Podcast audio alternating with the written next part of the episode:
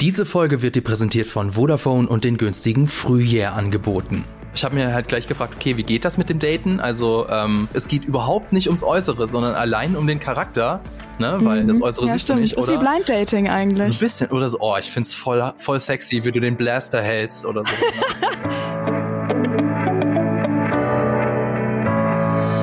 Ja, Lisa, vor kurzem war ja die Star Wars Celebration und wie ich ja auch auf Instagram gesehen habe, hast du die News fleißig verfolgt. Worüber ja. hast du dich denn am meisten gefreut? Und ähm, ich habe mich, also wie du schon gesagt hast, ich habe, glaube ich, am Freitag, am ersten Tag von der Celebration, bestimmt drei Stunden diesen Livestream geschaut, den es gab. ich glaube, da waren nicht, glaube ich, die crazigsten Sachen, aber schon so ein paar coole so Panel-Sachen und so. Und ähm, insgesamt vom Wochenende, ich glaube, ich habe mich tatsächlich gefreut, dass wieder Star Wars-Filme angekündigt wurden. Also es war ja schon vorher im Gespräch auf jeden Fall, dass ähm, da noch wieder was kommt, aber es war ja, wurde ja ein bisschen vernachlässigt jetzt die letzten Jahre zugunsten der Serien. Und ich weiß gar nicht, auf welchen Film ich mich am meisten freue. Was ich überraschend fand, ist, dass Ray zurückkommt und ähm, ich freue mich tatsächlich darauf zu sehen, ähm, wie sie dann den Film um sie herum machen werden, weil ich definitiv finde oder der Meinung bin, dass es sich lohnt, noch einen Film zu machen, weil ihr Charakter in der äh, Sequel-Trilogie ja leider so ein bisschen ja, da hätte man einiges besser schreiben können, finde ich. Deswegen fra frage ich mich. Ähm, nicht nur bei Ray, nicht nur bei Ray. Nicht nur bei Ray, aber ich habe da ähm, jetzt letztens auch wieder so ein bisschen was gelesen und war so, oh, da waren so viele vertane Chancen. Anyway, ganz anderes Thema, können wir einen ganz anderen Podcast drüber machen. Ähm, da freue ich mich mega drauf und ähm, ich habe mich generell bei der Star Wars Convention super darüber gefreut, wie happy alle waren. Also vor allem, ich hatte so vor allem das Gefühl, die Leute, die jetzt ins Live-Action gekommen sind oder gezogen wurden, also so Genevieve O'Reilly, die Mon Mothma spielt und Katie Sackhoff, die äh, Bo-Katan spielt, die waren irgendwie so glücklich da zu sein und äh, die haben auch die ganze Zeit gesagt, dass sie sich voll freuen, dass die Fans sie jetzt quasi auch in Live-Action-Form aufgenommen haben. Und das hat man irgendwie auch gemerkt, dass sich die Fans auch gefreut haben. Und da war so viel positive Energie. Und manchmal ist das Star Wars Fandom ja so ein bisschen, also im Internet teilweise so ein bisschen toxic auch. Und ich fand so äh, bei dieser Celebration waren so alle so glücklich. das fand ich schön. Ich weiß nicht, ob du das auch so aufgenommen hast, Fabian? Nun, ich war faul und ich habe natürlich ursprünglich gedacht, so eigentlich musst du da ja auch irgendwie die Livestreams covern, aber dann habe ich gesehen, dass du da fleißig gepostet hast, da habe ich gedacht, naja, wenn irgendwas Kann Wichtiges ja bei Lisa passiert, in der Story gucken. dann, dann gucke ich einfach bei Lisa in der Story und dann bin genau. ich up to genau. date. Ja, aber ich glaube, ähm, Star Wars Celebration kostet doch Eintritt, oder? Dementsprechend ja. werden da wahrscheinlich eh nur die Hardcore-Fans hingehen und ich glaube, Fun, dann bist ja. du auch so invested, dass du dann, also dass das auch alles Kritische komplett ausgeschaltet wird. Aber Fun das wollte ich gar nicht oh, sagen. Ja, bitte. Ich, wollt, ich muss einen kurzen Fun Fact dazu machen. Und zwar ähm, habe ich äh, am Freitag geschaut, also auch wirklich ein bisschen durch Zufall, weil ich habe irgendwie auch ganz vergessen, dass es den Livestream gibt. Und dann bin ich am nächsten Tag nach London geflogen und habe aber erst am Freitag realisiert, dass ja ähm, die Convention in London war. Und ich habe sogar noch geschaut, ob es Tickets gibt.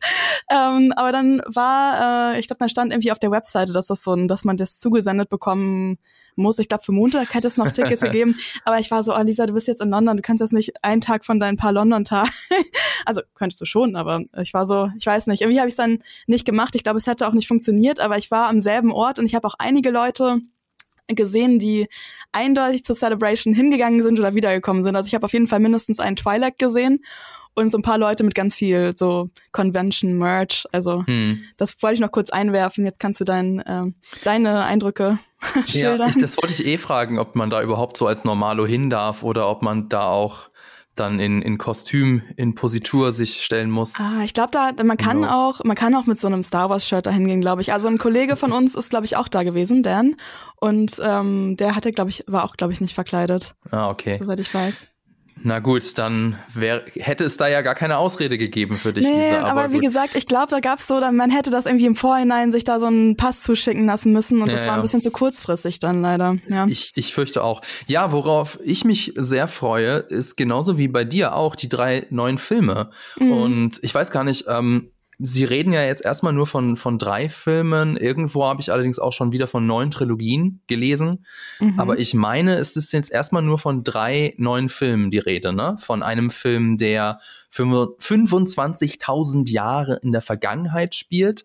Dann ein oh ja. Film, der, hast du schon gesagt, der halt die ähm, ja in der Zukunft oder dann, ja, ist, ist es die Zukunft, ist es die Gegenwart, wer, man weiß es nicht, man weiß es nicht, halt der dann halt so Spielen tun soll, wenn Ray halt so am, am Gange ist und den Jedi-Orden neu gründet. Und dann wird es ein Film von Dave Filoni geben, der äh, so die ganzen Story-Fäden von seinen Live-Action- oder ähm, Realserien dann zusammenführen soll. Also der Ahsoka, den, die, die Storystränge von Ahsoka, von eventuell The Mandalorian und von Skeleton Crew alles dann in einem großen Crossover-Event bündeln soll. Zumindestens heißt es das so und das klingt schon sehr interessant. Ja, ähm, worüber freue ich mich am meisten? Also, nun, also ich finde, es hat so alles sein, seine Vor- und Nachteile oder alles so sein, sein, sein Appeal, aber alles auch immer so, so kleine Kritikpunkte. Zum einen eben das mit Ray ist auf der einen Seite spannend, weil es geht mhm. halt in die Zukunft, da wissen wir noch gar nichts, da ist alles ja. neu, da können sie quasi machen, was sie wollen. Endlich mal nicht ähm, das Imperium 2.0. Naja, wer weiß, wie, wie äh, die ja. neue, neue oh. Republik es dann schon wieder verkacken wird. Ja. Das, das wir können doch nicht so weiter. Es ist, ich meine, die Story ist doch wirklich auserzählt. Die können doch nicht schon wieder jetzt eine neue Erstordnung oder Imperium oder was, also ich meine, sie können es wahrscheinlich schon, aber ich fände da wäre ich wirklich negativ überrascht, wenn es wirklich wieder so eine Blaupause wird von, es ist wahrscheinlich einfach so ein Circle of Life, dass es immer ja. wieder so ein neues Imperium geben muss. Ja, ich, ähm, ich, ich hoffe es nicht. Also auf der einen nee. Seite ist das irgendwie interessant, auf der anderen Seite, nun ja, Ray, da müssen sie, glaube ich, noch ein bisschen also die Figur hat halt tatsächlich nicht so viele Leute ähm, überzeugen können. Und mich überzeugt die Figur eigentlich auch nur deswegen. Also irgendwie so, mein Bauch sagt, Ray ist irgendwie eine sympathische Figur, aber das liegt zu 80 Prozent an der Schauspielerin an Daisy, Daisy Ridley. Ridley. Mhm. Das liegt null an der Figur. Wenn die irgendjemand anders spielen würde, der ein bisschen weniger Charisma hätte, dann würde mich die Figur, glaube ich, nicht so interessieren. So, das ist das eine. Dann haben wir eben diesen Crossover-Film von Dave Filoni auf der einen Seite finde ich diese Marvelisierung von Star Wars nicht so geil. Mhm. Auf der anderen Seite, ähm, aber ich glaube, da reden wir eventuell am Ende dieser Folge drüber, hat das natürlich trotzdem, wenn man irgendwie schon ein bisschen tiefer in der Materie ist, klingt das schon richtig cool, was da eventuell geplant sein könnte. Äh, ich will jetzt da noch nicht so viel verraten. Cliffhanger Und, an dieser ja, Stelle. Cliffhanger. Und dann das andere ist eben, ähm, dass Moment, jetzt muss ich ganz schnell, wie heißt der Regisseur noch? Das ist von, ah ja, das ist der Film von James Mangold, der ja auch Logan, Logan unter anderem mh. inszeniert hat. Und auf der einen Seite klingt das super interessant, also weit in der Vergangenheit. Das heißt auch hier wieder kein Imperium, keine Skywalker. Ähm, es soll so quasi die Origin Story der äh, der Macht sein. Also der erste, der mhm. dann tatsächlich, oder die erste, Entschuldigung, die erste, vielleicht könnte es ja auch sein, die dann die Macht tatsächlich nutzen wird. Ähm, das könnte ganz interessant sein. Auf der anderen Seite, wenn die Macht ja wirklich so etwas ist, dass das Leben im Universum im Innersten zusammenhält, das uns alle umgibt und uns alle durchdringt. Gibt es da überhaupt so jemanden, der das als allererstes genutzt hat? Ist es nicht sowas, ne, sowas, ich was mich sie von, ja. ja. Ich habe mich gerade gefragt, ähm, quasi, ob sie dann in der Version dann so ein bisschen mehr mit diesem Mystischen gehen oder ob sie ähm, halt irgendwie die Mediklorianer noch einbauen müssen oder ob sie es dann, ich glaube, sie werden es wahrscheinlich ein bisschen wegerklären oder so, aber äh, quasi wie, wie die Macht dann erzählt wird, so. Das würde ja. mich schon interessieren. Ja, genau das gleiche hat ja auch Eve von Moviepilot befürchtet, dass es so ein bisschen ah, ja. so Entmystifizierung geben könnte. Mhm. Und das ist natürlich nicht so geil. Also im Prinzip ist ja die Macht an sich, also die Erklärung der Macht gar nicht so spannend, sondern eher das, was, was du mit der Macht machen kannst. ähm, ich meine, sie haben natürlich schon ein bisschen, also sie haben tatsächlich in den Animationsserien, also Clone Wars zum Beispiel, schon sind sie sehr tief in die Materie eingestiegen und in den Mythos die Macht. Also zum Beispiel gibt es da ja eine Folge ganz am Ende, in der ähm, ja, Yoda sich auf eine Reise gibt, auf eine mythologische Reise, um so ein bisschen so die Hintergründe der Macht zu erkunden und dann um natürlich dann auch so den, das Plothole zu fixen, so warum gibt's eigentlich in den Prequels keine Machtgeister, aber in der Originaltrilogie gibt's so viele. Ja, weil er das, das dann so rausfindet und so, ne? Ja, genau. Und ähm, So, und da frage ich mich so ein bisschen, okay, aber wie tief wollt ihr denn da reingehen? Und das könnte ziemlich quatschig werden. Das finde ich auch generell immer so ein bisschen, wie du ja schon meinst, mit der Marvel, was hast du gesagt? Marvel. Marvelisierung. Marvelisierung. ähm, ich finde, einerseits bin ich immer so, oh, ich freue mich voll, dass, keine Ahnung, einige Charaktere mehr Spotlight bekommen, man noch so ein bisschen was erfährt. Aber ich finde, in manchen Fällen bei Geschichten, also da auch bei so alleinstehenden Filmen, ist es irgendwie auch schön, wenn so ein paar Sachen so der Vorstellungskraft überlassen werden. Also, dass Auf nicht alles Fall. so auserzählt wird, sondern dass man sich selber dann halt Gedanken machen kann. Und da weiß ich nicht, ich meine, es gibt immer noch genug Sachen, wo man selbst so ein bisschen seine Fantasie, äh, seiner Fantasie freien Lauf lassen kann. Aber ja, weiß nicht, vielleicht wird da auch zu viel dann rausgehauen. Aber ja, werden wir sehen. Ich bin auf jeden Fall gespannt, weil es klingt auch alles so ein bisschen neuer und ähm, vor allem jetzt mit den Filmen. Ich glaube, außer, na gut, okay, ähm, Rogue One hing ja nicht so richtig mit, also ich meine, es hing insofern mit der Skywalker-Saga zusammen, dass das Ende halt ja quasi nahtlos übergeht in Episode 4. Genau. Und ähm, Solo ist halt Han Solo. Also ich glaube halt, dass die Filme dann noch sich noch ein bisschen mehr abkapseln können und wir haben ja nun jetzt inzwischen wirklich genug über die Skywalker-Familie gehört in Filmen. Genau, also ich bin sehr gespannt, was sie da jetzt äh, für ein neues Kapitel aufschlagen werden. Mhm. Auf der anderen Seite wird es ja wahrscheinlich noch einige Jahre dauern, bis wir da den ersten Star Wars-Film zu sehen bekommen. Wobei ich glaube, der nächste Slot ist 2025, ne? Ja, Und ich habe mich gerade an das Star Wars. 2025. Ja. Und das ist ja schon auch wieder in zwei Jahren. Und wenn wir mal uns so vor Augen führen, was für Blockbuster-Produktionen das sind. So viel Zeit ist das gar nicht. Nee. Aber naja, ähm, wir bleiben gespannt und genau. damit herzlich willkommen zu einer neuen Folge von Die Quadrataugen, eurem Podcast über Filme und Serien, powered by Vodafone. Wir sind Lisa Oppermann, Moderatorin und Redakteurin von GigaTV Mac. Hi, ich habe ja schon zehn Minuten geredet, aber, aber hallo nochmal. hallo. Und ich bin Fabian Douglas, ebenfalls Moderator von GigaTV Mac. Ja, ihr habt es auch schon gehört, denke ich mal. Wir haben hier über zehn Minuten lang schon über Star Wars geredet und wir könnten, glaube ich, noch deutlich länger reden. Aber Definitiv. wir wollen in dieser Folge nicht allgemein über Star Wars oder über die Zukunft von Star Wars reden, zumindest nicht jetzt zu Beginn, denn wir wollen jetzt erstmal über The Mandalorian reden.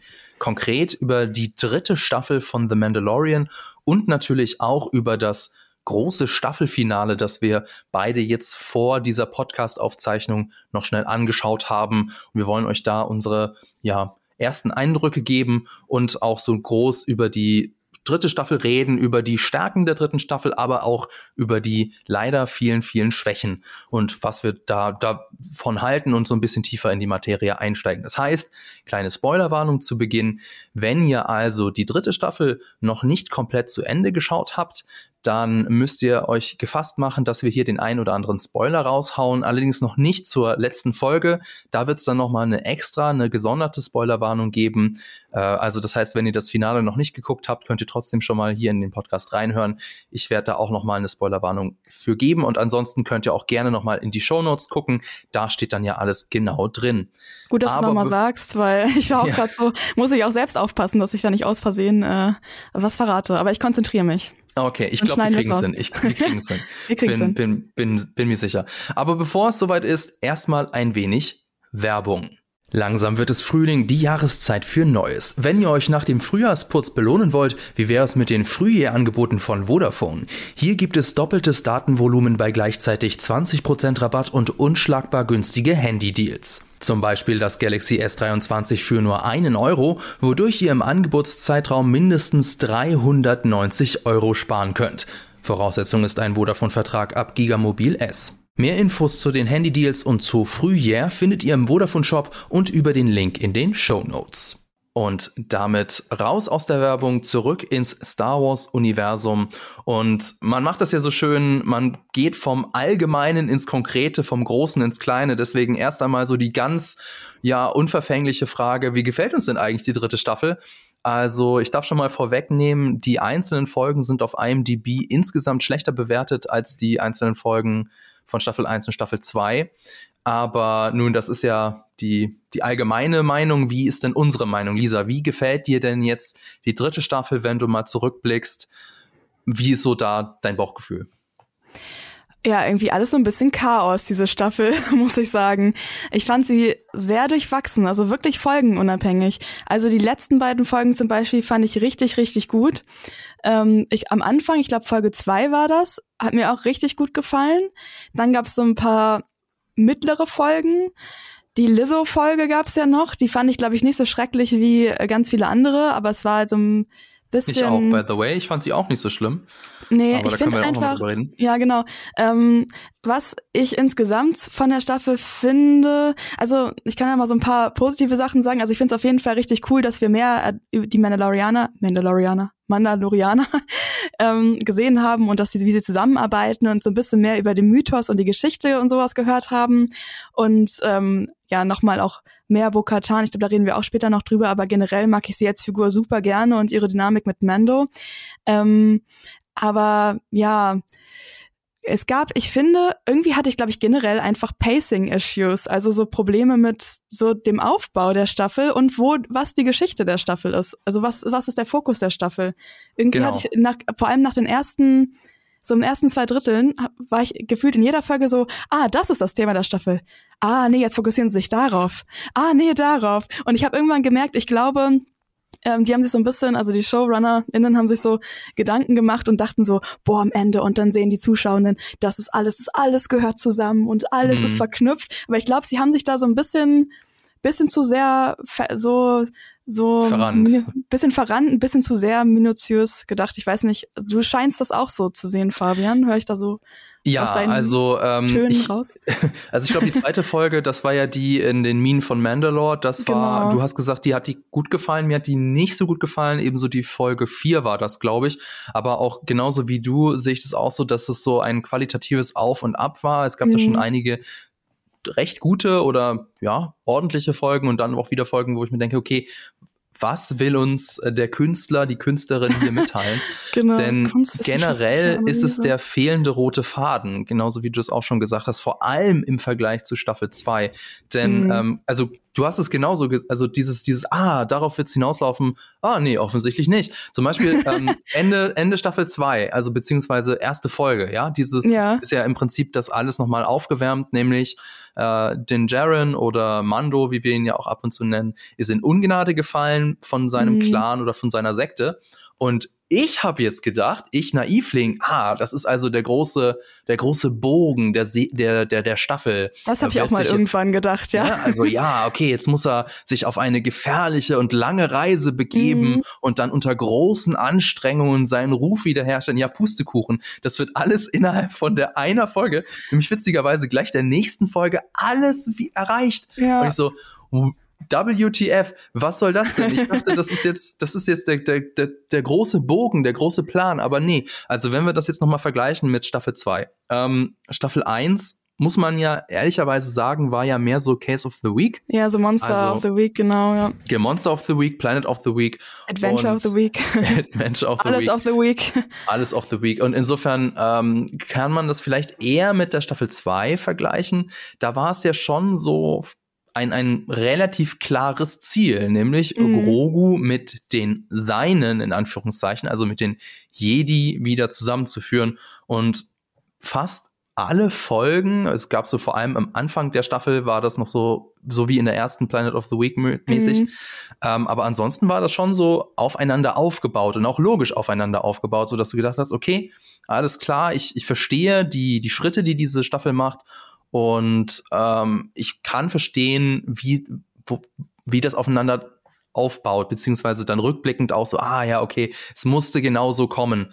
Und in dieser Staffel ist es jetzt ganz anders. Also ähm, wir haben zum Beispiel diese Lizzo-Folge, die du genannt hast. Mhm. ich muss mal einmal in, mein, in meinen Aufzeichnungen blicken, weil ich kann mir das alles nicht, nicht merken. Das war ja die sechs, sechste, ja, die sechste ja. Folge. Episode 6. Ähm, das war ja die Folge mit den, mit den ganzen Cameos. Mhm. Ähm, von Jack Black, von Lizzo, die ich gar nicht kannte. Insofern Christopher Lloyd. Und Christopher Lloyd. Und ähm, das war mehr schon wieder so, so Planet of the Week mäßig. Also ganz am Ende, ja. Und dann haben wir zum Beispiel in, das war, glaube ich, auch, lass mich schon. Wo war das, ähm, wo der ähm, Rebellen-Captain das Shuttle von Moff Gideon findet. War das in der in, in derselben Folge glaub, oder war das? War, doch, das war, nee, das war, das war in Folge 5, weil nämlich ich dann dachte, boah, jetzt kommt's raus, wer, wer, von wem ist das Beskar und ist es Sabine und dann kam nämlich die Lizzo-Folge und das war was komplett anderes und ich saß da, wieso ist aus, an dieser Stelle jetzt eine Filler-Folge? Ich will jetzt genau. wissen, was mit diesem Raumschiff ist. Richtig, also Episode 5, ähm, der Pirat, da ganz am Ende, jetzt finde ich es auch wieder in meinen, mhm. ist, äh, in meinen Aufzeichnungen, findet eben Captain Tiva die angegriffene Fähre von Moff Gideon und wir sehen diese falsche Fährte mit dem Beskar-Stahl. Da hatte mhm. ich ja mhm. noch gedacht, ah, das ist vielleicht äh, von irgendeiner bösen Figur dort platziert worden. Ähm, ist ja auch irgendwie ein bisschen seltsam, dass das so von so einer Superrüstung so ein Teil abbricht, aber ja. whatever. Anyway. Egal, dass das da so ähm, also ganz offensichtlich platziert wurde, um eben eine falsche Fährte zu legen, stellt sich heraus, nee, also ja, aber nein. Insofern. Ja. Und es ist halt, es ist halt die fünfte Folge in einer, in einer Staffel, die acht Folgen hat. In der fünften Folge, also im letzten Drittel, noch ein Mysterium aufzubauen, ist echt ein bisschen schwach. Und ähm, also was, was können wir vielleicht mal drüber reden? So, was ist uns so wichtig an einer, an einer Mandalorian-Staffel? Denn ich denke mal, da gibt's auch wieder ganz viele andere Meinungen. Es gibt bestimmt viele, mhm. die diese Staffel 1 Monster of the Week, die das gern hatten. Also ähm, ja, ne? ich muss sagen, ähm, ich finde an sich ist auch ganz cool, ähm, so Serien in dem Stil, aber das ist irgendwie nicht das, was ich vom Star Wars Universum so oder ich fand, also irgendwie bin ich vom Star Wars Universum so gewohnt gewesen, dass man halt so eine äh, Story hat, die sich auch über mehrere Filme zum Beispiel ähm, erstreckt. Und deswegen fand ich es persönlich eigentlich ganz, also ich habe so ein bisschen drauf gewartet, dass es so eine äh, übergreifende Story gibt und war dann ganz froh, dass äh, Staffel 2 in die Richtung gegangen ist. Und ich weiß nicht, ich glaube, dass ja, das ist mir schon wichtig an der Man an einer Mandalorian-Serie und generell halt auch, dass ich das Gefühl habe, man weiß, wo es hingeht, weil ich glaube, das ist aber auch noch so ein bisschen übrig gebliebener, ähm, übrig gebliebene Angst von der Sequel-Trilogie, dass man, da war man ja auch am Anfang so, ah ja, okay, das ist die Geschichte, oder beziehungsweise das war ja auch einfach am Anfang ein bisschen Copy-Paste. Und ähm, dann war es ja so komple auch komplettes Chaos. Und ich glaube, deswegen will ich einfach nur dieses Gefühl der Sicherheit, dass ähm, Menschen sich Gedanken gemacht haben und über die Charaktere und wo die Story hingeht, wo die Charaktere hingehen und dass es so einen Zielpunkt gibt. Mhm. Und ähm, ja, ich weiß nicht, in Staffel 3, ich frage mich echt so ein bisschen, was die gemacht haben oder ob die irgendwie so ein bisschen die ähm, so beide, beide Konzepte aus den bei, also der ersten Staffel und der zweiten Staffel irgendwie zusammenbringen wollten. Also ich also, Mir ist jetzt ja? in dem Moment was eingefallen. Und zwar, du ja. erinnerst dich doch noch, es sollte doch noch eine Serie geben, Rangers of the New Republic. Mm, ne? Stimmt. Was, und ja. die ist ja ähm, dann ja erst auf Eis gelegt worden, weil die Hauptdarstellerin Cara Dune hat eben, Moment, ist das, ist das ihre Figurname oder heißt sie wirklich so? Nee, das ist die. Ich glaube, der Figurname heißt so, ne? Aber wie heißt denn die, äh, die Schauspielerin? Die, äh, genau, die, Gina Carano. Ah, ja, die stimmt. hat sich äh, sehr unglücklich auf Social Media geäußert. Sie hat unter anderem den Holocaust relativiert. Mhm. Das ist ein absolutes No-Go, das macht man nicht. Ja. Und dementsprechend ist sie dann auch äh, unzeremoniell gefeuert worden und damit ist auch die ganze, ja, die ganze Serie gestorben, denn wenn die Hauptfigur eben nicht mehr dabei ist, dann ergibt auch das, der Rest keinen Sinn. Und ich glaube, also es, du weißt es ja auch, es wurde dann gesagt, so ja, wir hatten uns da schon ordentlich was überlegt, aber mhm. ähm, ist jetzt nicht so schlimm, weil wir bauen die Storybeats einfach in andere Serien ein, wie das Buch von Boba Fett oder The Mandalorian. Und ich könnte mir vorstellen, da müsste, das ist jetzt aber nur meine Interpretation, da müsste man ja. vielleicht noch ein paar Insider-Quellen äh, abwarten. Vielleicht liegt das daran, dass sie einfach so Storybeats aus anderen Serien oder Storybeats, die ganz woanders hätten sein müssen, in die Serie eingebaut haben und dass es sich deswegen so unorganisch und unrund anfühlt. Mm, ja, das könnte sein, weil irgendwie hatte ich, wie gesagt, echt das Gefühl, manch, manche Sachen wurden zu schnell erzählt und zu schnell wegerzählt, aber dann gab es auch wieder so gefühlt so ein bisschen so Folgenverschwendung. ähm, ja. Deswegen kann es halt sein, dass sie so ein bisschen das da, was sie sich überlegt haben, da reingesprinkelt haben. Ich meine, sie haben ja auch einfach, um die Staffel weiterzuerzählen, äh, quasi Man oder Mando-Content ja in Boba Fett rein verlagert. Das darf man ja auch nicht vergessen. Das ist ja auch, genau. das haben sie ein bisschen als Vehikel genutzt. Ähm, also es ist alles schon sehr spannend. Ich ähm, will jetzt nicht so viel vorwegnehmen, aber ich kann mir auch vorstellen, dass das vielleicht ein bisschen der Grund ist, warum das Ende von dieser Staffel so ist, wie es ist. Dass das so ein mhm. bisschen zusammenhängt, aber ich will jetzt natürlich nicht spoilern, deswegen nee. rede ich später darüber. Ja. Aber es könnte gut sein, das ist eine gute Theorie, dass es daher kommt. Ja, mal, mal sehen. Also, wenn wir jetzt so jemanden wie äh, Marco mit dabei hätten, der würde das wahrscheinlich dann gleich basten. Ja, aus irgendeinem stimmt. Grund, den mir jetzt gerade nicht einfällt. Aber egal. Ähm, also, was, was macht denn eine gute Staffel aus? Also, mir hat auch so ein bisschen die Spannung gefehlt. Die Spannung kann, wie wir das schon, schon gesagt haben, eben daher rühren, dass es so ein klares Ziel gibt, dass es so mhm. stringent erzählt ist. Es kann aber auch eben, die Spannung kann daher kommen, dass es ein Mysterium gibt, zum Beispiel, das am Anfang irgendwie aufgebaut wird und wir wollen einfach wissen, wie wird dieses Mysterium aufgelöst. Bekanntestes Beispiel ist zum Beispiel Dark von Netflix, ja. Was passiert da in dem Ort? Wo, wo, wo sind diese Kinder? Wo verschwinden die Kinder hin? Was passiert da? Das ist irgendwie spannend und deswegen bleiben wir am Ball. Und hier bei The Mandalorian wird auch das nicht so wirklich gemacht, wie ich schon gesagt habe. Das Mysterium wird irgendwie so im letzten Drittel aufgemacht und dann auch relativ schnell gelöst. Das war auch ähm, ein bisschen seltsam. Aber was ähm, ansonsten ja noch äh, uns am Ball bleiben kann, sind eben ähm, ja starke Figuren oder interessante mhm. Figuren. Wobei da würde ich, glaube ich, das würde ich jetzt einen kleinen, ähm, ja, eine kleine Klammer drum setzen und das eventuell später noch drauf zurückkommen. Denn jetzt wollte ich mal sagen, jetzt haben wir so ein bisschen schon drüber geredet, so okay, was so das grobe Gerüst, was ist so mhm. das Problem von der Staffel, wie, wie sehen wir das? Und jetzt würde ich mal ein bisschen gerne tiefer mit dir da ähm, äh, reingehen. Und zwar, welche Folge gefällt denn dir eigentlich am besten? Hast du da jetzt schon mh, hm, so ein Gefühl? Ich glaube tatsächlich die das Staffelfinale. ähm, ja, ganz langweilig, ich auch, ja. ja. Aber weil es da wirklich, ich saß beim Staffelfinale so angespannt vom Fernseher wie, äh, glaube ich, bei wenigen anderen Mando-Folgen, weil ähm, ich glaube, ich bei den meisten Folgen zuvor immer das Gefühl hatte, dass alles schon irgendwie gut werden wird. Und inzwischen, ich weiß nicht, ob es an der Zeit liegt, die investiert wurde, oder einfach halt dann doch an der, an dem, wie ich da denke, dass die Story vielleicht weitergeht, hatte ich echt Angst um ein paar Figuren und äh, war extrem nervös und äh, war wirklich, und dann dachte ich so, ja, ähm, das ist wirklich interessant, dass es in dieser Staffel so einige Folgen gibt, die so wirklich an einem vorbeigehen und dann gibt's halt diese eine Folge, die mich auf jeden Fall ähm, aus diversen Gründen, also wegen diversen Elementen voll gecatcht hat. Aber hm. wie gesagt, sieben fand ich dann auch schon ganz cool, also die Folge davor und ja, ich mochte ja Folge zwei, weil ich es irgendwie ganz cute und cool fand, dass ähm, Grogu so seine eigene Mission bekommen hat. Und ich fand ähm, das Setting auch ganz cool und ähm, die Rettungsaktion. Aber nee, als Favorite würde ich schon, ja, vielleicht ein bisschen langweilig, wie du sagst. äh, jetzt haben wir beide das Staffelfinale anscheinend. Ja, ja. aber macht ja nichts, ähm, weil ich wollte noch ein bisschen dann das Gegenteil beleuchten, nämlich mhm. äh, das am wenigsten. Und da habe ich etwas rausgesucht, das nennt sich die But and Therefore Rule von Trey Parker und Matt Stone. Mhm. Und zwar sind die beiden, kennen wir als die ähm, ja, Schöpfer von South Park. Und die haben mal in einem Interview erzählt, sie haben da so eine Regel entdeckt. Und zwar muss man zwischen den Story Beats, also Story Beats, um das jetzt mal ähm, sehr zusammengekürzt zu sagen, sind halt wichtige Handlungsstränge oder wichtige Handlungspunkte.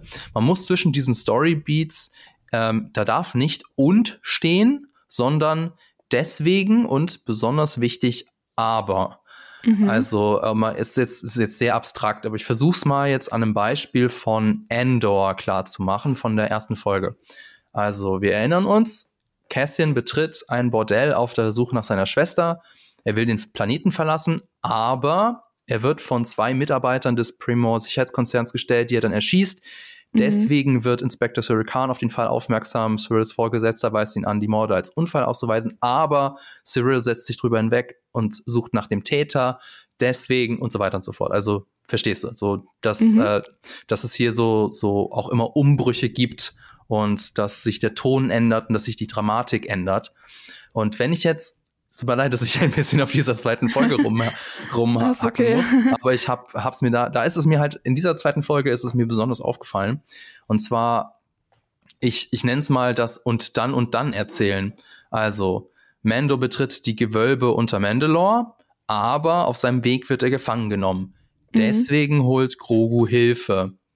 Und dann, ja, gehen fehlt das Probleme Aber, los. oder? Und dann fehlt das Aber, weil dann, dann kommt Bo-Katan mit nach Mandalore und dann befreit Bo-Katan den Jaren und dann zeigt Bo-Katan den Jaren die Minen von Mandalore, wenn du verstehst, was ich meine. Also es ist mir so ein, ja, und dann passiert das und dann passiert das und dann passiert das. Mir fehlt da so die Dramatik in der in Aber der ist das Folge. nicht, qua- wäre das eigentlich quasi, Mando will die Minen finden, aber er wird gefangen genommen? Ja, ja, das habe ich ja schon gesagt so, am okay. Anfang. Also es ist nicht, also was ich damit sagen will, es ist nicht immer so. Es Mhm. gibt diese Aber deswegen Erzählweise natürlich auch in den Mando-Folgen. Es ist auch so ein bisschen Interpretationssache. Ne? Man könnte zum Beispiel Ja. sagen, dass und dann ist eigentlich im Prinzip nichts anderes als deswegen. Also passt doch alles. Also, aber nochmal es ist nur zusammengefasst. eine, eine Aneinanderreihung an und Danns, die du zu Ja, viel genau. pflanzt. Also mir fehlt die dramaturgische Fallhöhe. Mir fehlen diese Brüche in der Geschichte, wo es auf einmal nicht so läuft, wie die Helden und Heldinnen das wollen und wo sich die Geschichte vielleicht in eine andere Richtung dreht, sondern es ist alles sehr geradlinig und das, was unsere Helden sich so in den Kopf gesetzt haben, das klappt dann meistens auch so. Und das ist so einer der Gründe, warum mir die dritte Staffel nicht so gut gefällt. Ja, obwohl die aber die anderen Staffeln doch eigentlich auch. Also da, ich hatte da auch immer so ein relativ groß, also großes Sicherheitsgefühl. Ich muss sagen, ich habe die jetzt ähm, noch nicht wieder gerewatcht. Ich habe witzigerweise vor zwei Tagen oder so eine Random-Folge aus Staffel 1 geguckt. Diese Folge, wo ähm, Mando mit, ich weiß nicht, dieser einen Twi'lek-Frau und ähm, diesen mit diesen Hörnern Mhm. ähm, auf dieses Gefangenenschiff, glaube ich, geht, um ich Ja. glaube, um irgendwas zu holen. Ich weiß es gar nicht mehr genau. Und ähm, das ist diese quasi ein bisschen horrormäßige Folge, wo ähm, am Ende dann alles rot wird und ähm, Mando dann quasi so aus den Schatten kommt und die alle nacheinander so cherrypickt und dann äh, Ja. entweder einsperrt oder umbringt. Und da war, war ich auch so, ja, ähm, erstmal ist mir aufgefallen, so völlig anderer Erzählstil oder völlig andere Art und Weise, also da war es noch dieses Ding eher so halt dieser Bounty Hunter und es ist noch mehr dieses, dieser West, dieses Western-Element drin. Und ähm, aber dann, da war ich halt auch so, ja, okay, ich weiß jetzt, okay, ich habe es natürlich auch schon geschaut, aber beim ersten Mal war mir irgendwie auch schon klar, dass jetzt da zum Beispiel Mando nichts passieren wird. Also ich glaube, deswegen war Mando auch immer so ein bisschen, also die Serie, so ein bisschen meine Comfort-Serie im Mhm. Star Wars-Universum, weil ich irgendwie, das war ist so eine von diesen Serien, wo ich weiß, es wird immer alles gut. Das ist nicht immer gut für die Geschichte, aber manchmal gut für mein Wohlbefinden. Und ähm, jetzt aber in Staffel 3 finde ich aber dadurch, okay, es ist wieder, ich mache eine neue Kurve. Ähm, es gab ja in den ersten äh, beiden Staffeln, wie du glaube ich schon meintest, immer mehr Stakes in dem Sinne, dass halt ja Grogu sozusagen abgegeben werden musste und dass Grogu nichts passieren darf und so. Und diese Stakes, also diese, wie sagt man das auf, wenn man Die deutsche Wörter benutzen dramaturgische? Fallhöhe. Genau, ja, die, Der Fallhöhe. Einsatz. Der Einsatz, genau, das suche ich, ist ja so ein bisschen verloren gegangen, dadurch, dass äh, Grogu sozusagen über Boba Fett dann, also die Serie wieder zurückgekommen ist sozusagen. Und ähm, deswegen, das war vielleicht dann, dann auch ein Problem von der dritten Staffel. Es gab keine offensichtlichen, keinen offensichtlichen Einsatz oder keine so eine offensichtliche Gefahr. Also es gab einfach, also ich finde einfach die Fallhöhe war, glaube ich, deswegen vielleicht nicht so groß. Und deswegen, Mhm. um auch wieder den Bogen zurückzuschlagen, fand ich ähm, Folge 8 am besten und ja, am schlechtesten weiß ich gar nicht. Ähm, Folge 2 ja nicht, aber ähm, es gab Wie, so- wie, gefällt, wie hat dir die Folge gefallen, wo sie das Kind von Paz Whistler retten? War, das war so eine in Ordnung Folge. Ich glaube, welche Folge, also erstmal, erstmal, was ist das für ein Planet, wo ständig irgendwelche Viecher kommen und die Kinder wegschleppen? Können die da, gibt's nicht irgendwie so andere Orte, wo die Mandalorians besser hingehen können? So ein paar geheime Orte oder kennen die die alle nicht und nur ähm, der eine Rebellionsdude kennt die? Ich weiß es nicht. Anyway, ähm, ich fand ein bisschen, ner- also ich fand so ein bisschen nichtssagend diese Piratenfolge mit, ähm, wie er, Shard, ähm, Gor- King nee. Shard oder? Nee, dieser, dieser Piratendude halt, als Ja. wir den dann gesehen haben, da wo ich mich auch dachte, da dachte ich mich auch am Anfang der Staffel so, oh, jetzt kämpfen wir wohl gegen Piraten diese Season. Gorian Shard hieß Gorian der. Shard, genau. Und der wurde ja auch recht schnell abgeräumt. Und was ich mega verwirrend fand, war diese Convert-Folge. Ähm, die Folge, wo wir auf äh, Coruscant waren, Mhm. weil, ah, das war, das war die Folge, ne, wo der, nee, warte, war's nicht.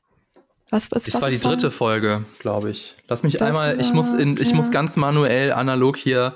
Der, Mhm. Folge 3, der Bekehrte, da ist der Anfang noch mit Bokatan und Mendo. Also du Genau. erinnerst dich vielleicht, äh, die, Ja, die ja. Burg von Bokatan wird zerstört und Ah, sie genau, retten die sich dann in den Hyperraum und Mhm. dann wird äh, der B-Story-Strang auf Coruscant aufgemacht mit Dr. Pershing.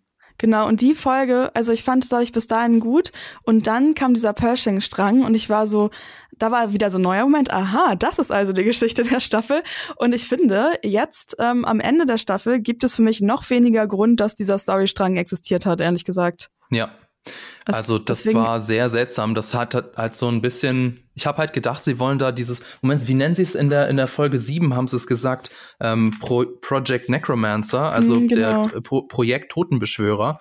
Ich habe halt gedacht, mhm. das wäre so das große Ziel, aber wir haben ja in der Folge gesehen, dass da äh, dass es darum gar nicht geht, sondern um was ganz Neues, ähm, mhm. was jetzt, was ich äh, jetzt noch nicht sagen will, was ich jetzt Spoiler, noch nicht verraten will. Spoiler, Spoiler, Spoiler.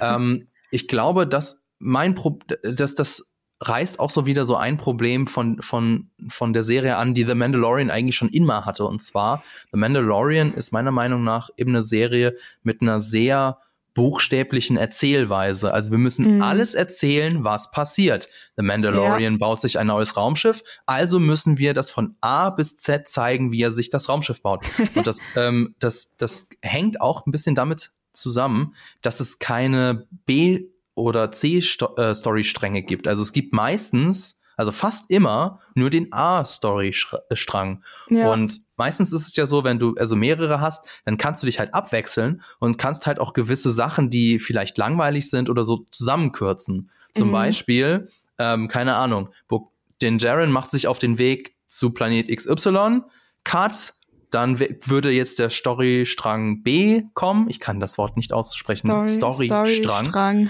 der, der Handlungsstrang, so. Der Handlungsstrang B folgen, dann ist der Beat vorbei und dann sehen wir, wie Din Djarin bei dem Planeten ankommt oder so. Aber mhm. da das nicht der Fall ist, was den Handlungsstrang B nicht gibt, müssen wir eben die ganze Reise, wie er von A nach B kommt, immer zeigen. Und das hat mich schon in, in der ersten Staffel genervt. Ein ist ein bisschen so, als wenn man zeigen würde, wie Luke so einen Roadtrip nach Dagobah macht irgendwie, anstatt ja, ein bisschen. zwischendurch so, keine Ahnung, zu Leia und Hahn zu schneiden oder so. Also das, das ist so meine Interpretation, warum das manchmal so, so ein bisschen lame und so sehr geradlinig wirkt. Ich wollte ich aber noch was anderes fragen. Oh, Entschuldigung, ja. du hast noch was? Ja? Nee, ich wollte nur sagen, so langsam müssen wir gleich mal was Gutes sagen wieder. aber du, sonst sag, sag erst mal deine Sache dann. Nee, äh. ich wollte nur einfach weitermachen, nämlich ähm, ich wollte es noch kurz ansprechen. Ähm, vielleicht, wir müssen auch nicht über alle Punkte reden, die wir hier, äh, die wir hier haben. Und zwar, ja, wir reden einfach. Ähm, wir reden einfach. Und zwar Cameos versus äh, Mythologie habe ich mir noch äh, aufgeschrieben. Mhm. Und eigentlich ist The Mandalorian ja so die äh, Serie, die die alten und die neuen Fans, die so alle Fans wieder miteinander ähm, ja verbündet oder dieses dieses Lagerfeuer. Die Serie ist so dieses Lagerfeuer, um das sich alle Star Wars Fans ja gruppieren und an dem sich alle wärmen können und das alle schön finden. das, das war zumindest bislang so der Eindruck. Aber jetzt habe ich irgendwo so ein Meinungspiece im Internet gelesen, mhm. dass äh, auch The Mandalorian bei so einer diversen Fangruppierung wie den Star Wars Fans eben an seine Grenzen stößt. Also wir haben zum einen eben so Cameos, an denen sich die Hardcore-Fans stören und dann haben wir diesen, diese ganz krassen Deep Dives in die Mythologie, wo die Casual-Fans sagen, ja, pff, das brauche ich eigentlich nicht. Ähm, und ich habe mich gefragt, lässt sich so, lassen sich so vielleicht die schlechten Reviews erklären, weil zum Beispiel die Folge 6, die wir ja eigentlich ganz gut fanden, ne? Die ja, ist ja, die, die, ist richtig schlecht angekommen bei, hm, vor allem weiß. bei den Hardcore-Fans. Die wurde zerrissen und, unter allen Star Wars-Posts, die ich gesehen habe. Ja, und ich habe mich gefragt, ob das vielleicht der Grund ist, der das so ein bisschen erklären kann. Also, dass, dass so die, die Fangruppierungen so so weit auseinander sind und äh, dass es auch The Mandalorian nicht mehr gelingt, die zu versöhnen. Was meinst du? Ja, das kann gut sein, vor allem wenn man über deine Marvelisierung äh, redet, dass ähm, wenn man so ein riesiges Universum aufbauen will, dann geht das ja nur, wenn man sich auch sicher oder man will ja gleichzeitig sicher gehen, dass jetzt meinetwegen wie bei Marvel das eine möglichst breite Zielgruppe anspricht, weil sonst hat man diese ganzen Sachen, die dann nur von einer kleinen Zielgruppe geguckt werden vielleicht. Und ähm, ich glaube, das könnte wirklich ein Problem sein. Und ich muss auch sagen, dass ich, ähm, ja, doch, das ist, das ist schwierig, weil ähm, nämlich, ich finde es schwierig, so eine Serie zu machen und sozusagen ein bisschen zu missachten, wie viel Lore es eigentlich im Star Wars-Universum gibt oder so ein bisschen sich zurückzuhalten dabei, das zu erzählen. Es funktioniert zwar schon irgendwie, aber wenn man jetzt beispielsweise so an Bo Katan denkt, die hat ja eigentlich so viel Backstory noch und ähm, das sozusagen, das ist wie so dieses Eisberg-Meme, so die Casual-Watcher äh, sehen nur diesen kleinen Miniberg über dem Wasser und darunter ist noch so diese ganze Story mit halt, ähm, keine Ahnung, mit Darth Maul und Sabine und so.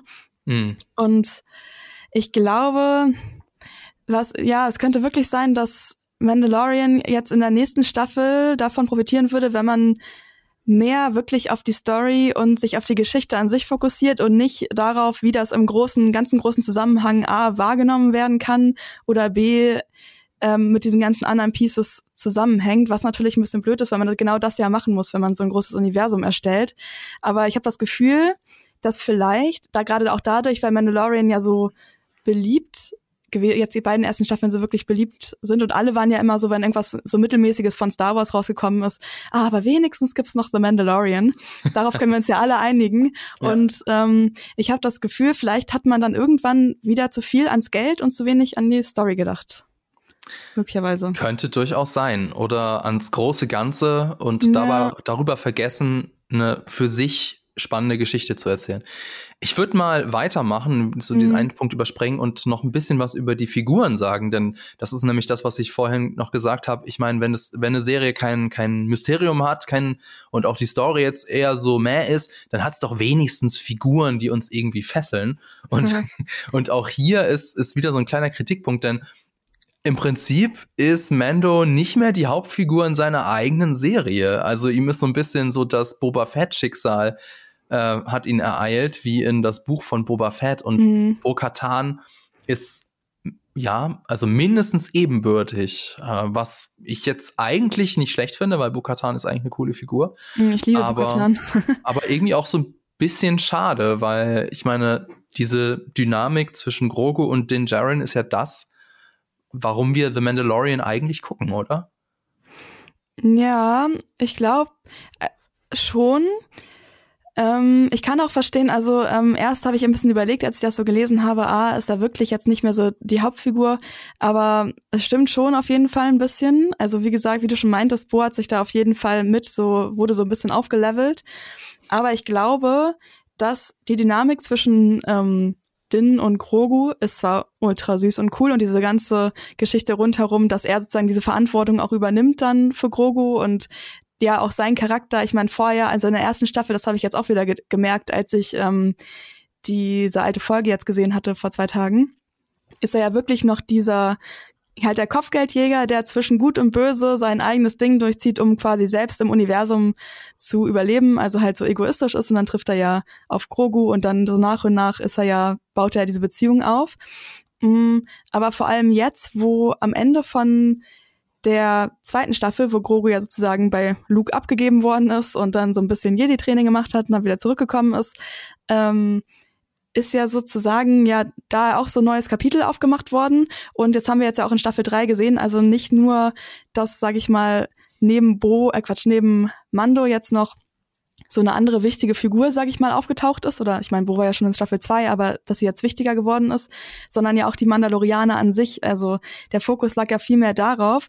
Und ich glaube, an sich ist das gar nicht so unvernünftig, ähm, da dieses neue Fass aufzumachen und neben Mando ähm, sozusagen noch weitere Leute zu etablieren, wenn man halt noch weitere Staffeln machen will. Aber ich glaube, der Übergang war so ein bisschen kurzfristig, oder? Also ich glaube, man hätte so ein bisschen dem mehr Zeit geben müssen und vielleicht auch noch mehr so die Reaktionen von Mando auf sozusagen die anderen Mandalorianer und auf dass, dass man noch ein bisschen mehr ihn mit der Kultur sieht und dann so langsam sozusagen Bo reinbringt. Und ich glaube, es ist wieder so ein bisschen dieses Pacing-Ding, was wir vorher schon gesagt haben. Ja. Das fällt mir auch gerade jetzt erst auf. Ich glaube, das ist das, warum ich so bin. Ich liebe Bo, aber ja, ich kann sehen, warum es verwirrend ist. Ich glaube, es ging einfach zu schnell. Aber ich bin nicht dagegen, dass es, ähm, dass es mehrere ProtagonistInnen gibt. nee, das wäre ja, oder wäre auch ziemlich schizo von mir zu sagen, ich wünsche mir einen A und B Handlungsstrang und dann sagen, aber nee, wir wollen nicht so viele Figuren. Keine ähm, Veränderung. keine Veränderung. Ähm, was ich auch so witzig fand, in Folge 2 habe ich es mir aufgeschrieben. Nein, ich habe es mir nicht aufgeschrieben, aber das fand ich auch seltsam, dass ja der Bo-Katan sieht ja dann ähm, wie der das Raumschiff von äh, Mando halt im Anflug ist. Und mhm. dann sagt sie sowas wie, ich habe ihm doch gesagt, dass ich in Ruhe gelassen werden soll. jetzt sage ich ihm aber die Meinung. Und dann, oder sie sagt ihr, glaube ich, sogar sowas wie in, in der Richtung von jetzt, ich, ich werde ich werd ihn los oder sowas. Ne? Ja, aber also genau, so, dachte ich auch noch so, da dachte ich nämlich, da dachte ich noch, wieder eine andere Storyline, da dachte ich noch, dass es noch so ein bisschen die Story gibt von, die müssen ja um den Darksaber kämpfen, aber es hat sich ja auch recht schnell und, erledigt. Und von jetzt auf gleich sagt sie, ach, oh, ja, er, äh, was sagst du, Lassie? Er ist in den Brunnen gefallen? Ja, sofort, ich helfe dir, äh, wenn du verstehst, was ich meine. Und ähm, ja, das, das war eben dieses und dann und dann erzählen. Aber und genau, wie, du's, wie du, was du so schön ansprichst, nämlich Bokatan und das vergeudete Dramapotenzial. Mhm. Wenn du dich noch erinnerst, wir haben ja schon eine Folge zum Staffelstart gemacht und damals hatte ich eine sehr absurde Prognose jetzt äh, in Hindsight. Und zwar was war deine Prognose nochmal? Meine Prognose war, dass äh, Din Jaren und Bo-Katan müssen gegeneinander kämpfen, weil äh, wir wissen ja, Darksaber, den muss man ja im Kampf gewinnen, so wie der aber, den aber ganz kurz, in Harry Potter. Das war, das war überhaupt nicht absurd, weil genauso wurde es aufgebaut. Yeah. Ich habe das auch gedacht. Ja, ja, genau. Und ähm, das und das, dann gleichzeitig habe ich auch gesagt, ja, okay, schade, da wird Bokatan auf jeden Fall den kürzeren ziehen, denn sie ist halt nicht so beliebt wie Mando. Oder mhm. ich könnte mir zumindest nicht vorstellen, Stimmt, ja, das dass ich kann mir nicht vorstellen, dass Bo-Katan, also ich hätte mir nicht vorstellen können, dass Bo-Katan Mando als wirklich schlägt, schlägt im Sinne von ihn tötet oder irgendwie sowas. Mhm. Und ähm, das wäre aber eine spannende Figurenkonstellation gewesen. Das hätte ja. wirklich viel Potenzial für Drama gehabt, so wirklich House of the Dragon Drama. Aber wie wird es aufgelöst? Es wird insofern aufgelöst, dass alle am Ende Freunde sind. Und ganz easy ist sie äh, jetzt der, die neue Besitzerin des Darksabers, weil sie äh, weil Mando eben gefangen genommen wurde und dabei den Darksaber verloren hat. Also, aber ganz, aber da muss ich auch wieder sagen, da kommt wieder das rein, was du vorhin meintest. Ähm, die brauchten, glaube ich, einen neuen Bro für Mando, weil Cara, Cara Dune ja nicht mehr da war. Ja. Und ähm, ich glaube, ich hab, kann mir gut vorstellen, dass sie erst äh, Bo so für eine Weile als Antagonistin aufbauen. Dann wiederum hat sie sich ja auch, wenn man sich jetzt die Stories davor anguckt, vielleicht passt es auch, passt es dann doch nicht so gut rein, dass sie dann sozusagen wieder so in Anführungszeichen doofe Entscheidungen trifft. Aber ich kann mir vorstellen, dass das wirklich auch daher kommt. Ich meine, ich finde an sich die Geschichte von ähm, so, sie hat den Darksaber und ist so ein bisschen so, sie sitzt ja am Anfang ja, sie, sie ist so ein bisschen, sie war ja so ein bisschen so die, wie dieses Meme mit, man sitzt im Bett und isst ganz viel Eiscreme irgendwie, so sitzt sie da ja auf ihrem, auf ihrem Thron. Ähm, habe ich auch witzigerweise, habe ich auch so ein witziges Video gesehen, wo jemand so ein TikTok gemacht hat, wo Bo irgendwie die ganze Zeit auch wirklich so, ah, ich glaube, sie sitzt sogar im Bett und isst Eiscreme, daher habe ich das, so rumsitzt und dann sagt ihr jemand Bescheid, oh Mando kommt und dann rennt sie so schnell zu ihrem Thron und versucht dann so, wie sie sich möglichst cool hinsetzen kann und dann kommt er so rein hin und sich so, hey. ähm, aber genau, dass sie da so ein bisschen verzweifelt ist und sie hat ja quasi so alles verloren. Wobei ich sagen muss, das kam jetzt auch nicht so dramatisch für mich an, dass es so, also es war nicht so, ein, so eine Gravitas, die da war, aber an sich war sie ja so ein bisschen halt besiegt und dann sieht sie ja ähm, den Mytho, Mythosaurier, heißt das so auf Deutsch? Ja, der Mythosaurier. Genau. Und ähm, dadurch wandelt sie sich ja oder wandelt sich ja, ja ein bisschen ihr Bild von quasi auch den anderen Mandal oder der Mandalorianer Sekte so ein bisschen oder sie, oder sie übernimmt auch wieder Verantwortung. Das wäre auch als so eine durchgehende Storyline. Also es wurde einfach zu oft unterbrochen, aber an sich fand ich so die so Ideen, die sie hatten, glaube ich, ganz gut mit ihr. Mhm. Aber vieles ist nicht so wirklich ausgearbeitet, finde ich. Ja. Zum Beispiel, jetzt nächster Punkt, Pass Whistler, ja. Mhm. Ähm, cooler Dude, irgendwie total beliebt bei den Fans, was ich nicht wirklich checke. Ich glaube, der ist nur deswegen so beliebt, weil er halt von John Favreau gesprochen wird. Mhm, aber weil, ich, achso, ich habe noch ja. so eine Theorie, warum er vielleicht beliebt ist. Okay. Und zwar, ich, also vielleicht ist es auch eine Niche-Theorie, aber ich habe, ähm, als ich ein bisschen gegoogelt habe, durch Zufall festgestellt, dass ähm, dass er vielleicht eine krasse Verwandtschaft hat, weil nämlich er ist der, wie heißt der Pass Wissler, heißt der, ne? Nee, das ist, ach, du meinst die, die Verwandtschaft zu Tara Wissler? Ja, genau. Ähm, ich glaube ich nicht mal, nee? dass das eine große Theorie ist, sondern das wird doch sogar in äh, The Mandalorian 2.0 wird das nicht sogar, also in das Buch von Boba Fett wird das nicht sogar ausgesprochen? Ah, das der, kann sein, weil ich hatte mich. Er challenge doch den Jaren um, äh, zu, um Kampf um, um den Darksaber. Und ah. er sagt irgendwie ah. sowas in der Richtung, ich weiß es jetzt nicht mehr genau, aber doch, sowas, stimmt, das soll in der sein. Familie bleiben. Und sein Vorfahre ist ja Tar Wissler. Mm, der genau, das ich gerade den sagen. Darksaber hergestellt hat als der der als erste Mandalorianer genau im Jedi-Orden war und so. Und ich habe es komplett vergessen, dass das derselbe Name ist. Und äh, mir ist jetzt erst wieder aufgefallen, dass das ja die Connection war. Also okay, dann habe ich dann ist es vielleicht doch nicht so die krasse Theorie, warum er so beliebt ist, weil vielleicht ist es Ja. Leuten einfach egal. Okay, Aber Co ich hab dich Coolness by Association quasi. Okay, ja, verstehe. genau, aber vielleicht ist es die, nee, ich ziehe meine Theorie zurück irgendwie, glaube ich. I'm sorry, tut mir leid. Ist Was ich okay. nämlich eigentlich, worüber ich eigentlich reden wollte, Ja. ist nämlich jetzt hier ein kleiner Spoiler für die vorletzte Folge. Das heißt, wenn ihr auch die noch nicht gesehen habt, dann kommt jetzt ein, ein großer Spoiler.